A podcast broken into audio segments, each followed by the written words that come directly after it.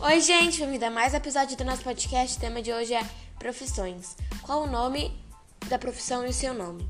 Meu nome é Cecília, eu tenho 32 anos, sou jornalista e hoje eu trabalho como diretora criativa de branded content numa revista de moda. Parece um nome um pouco complicado, mas branded content são aqueles conteúdos produzidos pela revista em parceria com marcas, as famosas publis, sabe? Eu sou essa pessoa que dirige, que tem as ideias e que coordena os conteúdos de foto e vídeo que a revista vai fazer em parceria com essas marcas. O que você estudou para ter essa profissão? Na faculdade eu estudei jornalismo, mas eu sempre gostei muito de cinema e televisão, então eu acabei fazendo vários cursos durante a faculdade e pós-graduação depois da faculdade para me especializar em dirigir e roteirizar filmes. Então, por isso eu trabalhei por muito tempo em grandes jornais, cobrindo reportagens sobre política, economia, cultura, mas sempre voltado para a área de vídeo é, e conteúdo para a internet, sempre nesse formato. Como trabalhar com isso? Então, quando eu migrei para a área de conteúdos para marcas, foi bem natural, porque eu já tinha muita experiência no formato de internet, no formato de vídeos, YouTube, Reels, Instagram, mas eu tinha também muito conhecimento sobre o público leitor, sobre como contar uma boa história, sobre como escrever uma boa história e sobre entender quem era a pessoa que ia ler ou, ou consumir aquele conteúdo. E essa bagagem me veio do jornalismo, então, sem dúvida, o jornalismo foi a minha grande escola. Quais são os maiores desafios da área? Eu acho que essa profissão tem grandes desafios. A principal delas, para mim, é o mercado de trabalho.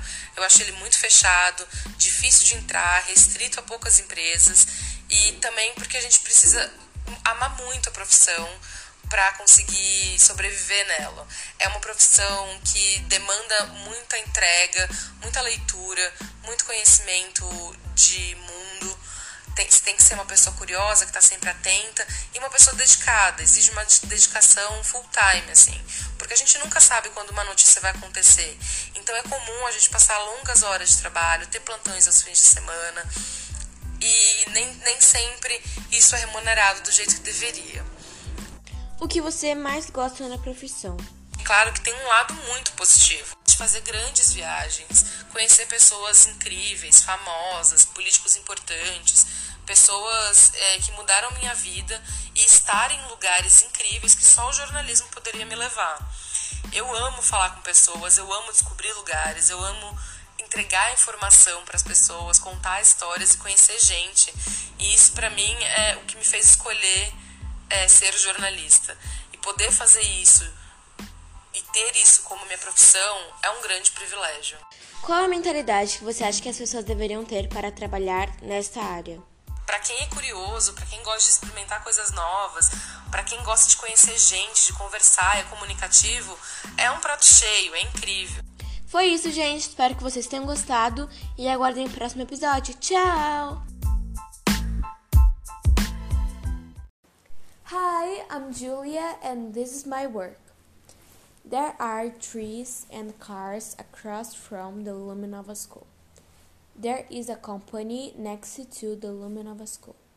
There is a parking next to the Luminova School. The Luminova School is between the parking and the company. The supermarket is near the Luminova School. The criminal forum is near the Luminova School. The company is between the coffee shop and the Luminova School. The parking is between the Luminova School and the company. Memorial da América Latina is near to the Luminova School. Barra Funda bus station is close to the Luminova School. That's my homework. I hope you like it. Bye! Hi, I'm Julia and this is my work. There are trees and cars across from the Luminova School. There is a company next to the Luminova School. There is a parking next to the Luminova School. The Luminova School is between the parking and the company. The supermarket is near the Luminova School. The criminal forum is near the Luminova School. The company is between the coffee shop and the Luminova School. The parking is between the Luminova School and the company. Memorial da América Latina is near to the Luminova School. Barra Funda bus station is close to the Luminova School. I hope you like it. Bye! Oi, gente, bem-vindo a mais um episódio do nosso podcast. O tema de hoje é etiqueta virtual. Vou dar umas dicas para vocês. Bom, vamos começar sobre as reuniões online. Primeira dica: sempre que terminar de falar, desliga o microfone para os ruídos do lugar não interferir na reunião. Segunda dica: interaja o máximo possível, mesmo que seja pelo chat. Terceira dica: sempre que puder, ligue a câmera. Assim os professores percebem que estão prestando atenção na aula. Quarta dica: não fique mandando mensagens ou ligando aos colegas durante as aulas. Quinta dica: escute, respeite a opinião de todos e aguarde sua vez para falar. Bom, agora vou dar algumas dicas sobre as mensagens online. Sexta dica: pergunte ou combine um horário para ligar para a pessoa. Pode estar ocupada. Sétima dica: não mande áudios longos. Oitava dica: se estiver falando com alguém importante como seu chefe, não use abreviações, assim sua conversa fica mais formal. Nona dica: não fique mandando mensagens de texto separados. Exemplo: Oi, aí no outro balãozinho, tudo bem?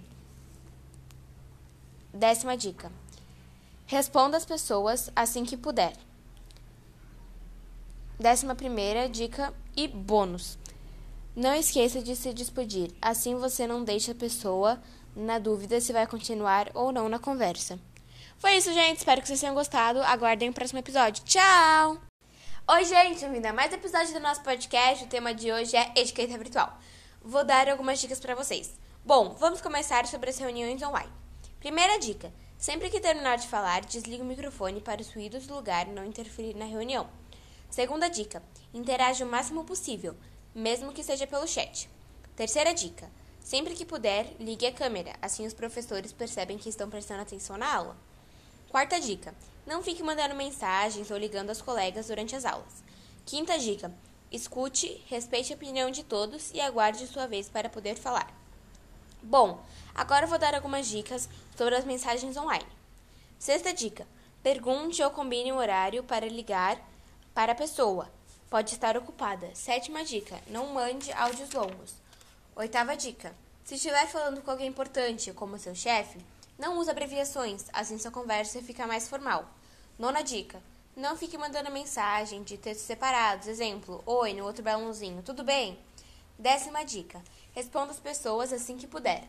Décima primeira dica e bônus: não esqueça de se despedir, assim você não deixa a pessoa na dúvida se vai continuar ou não na conversa. Foi isso, gente. Espero que vocês tenham gostado. Aguardem o próximo episódio. Tchau!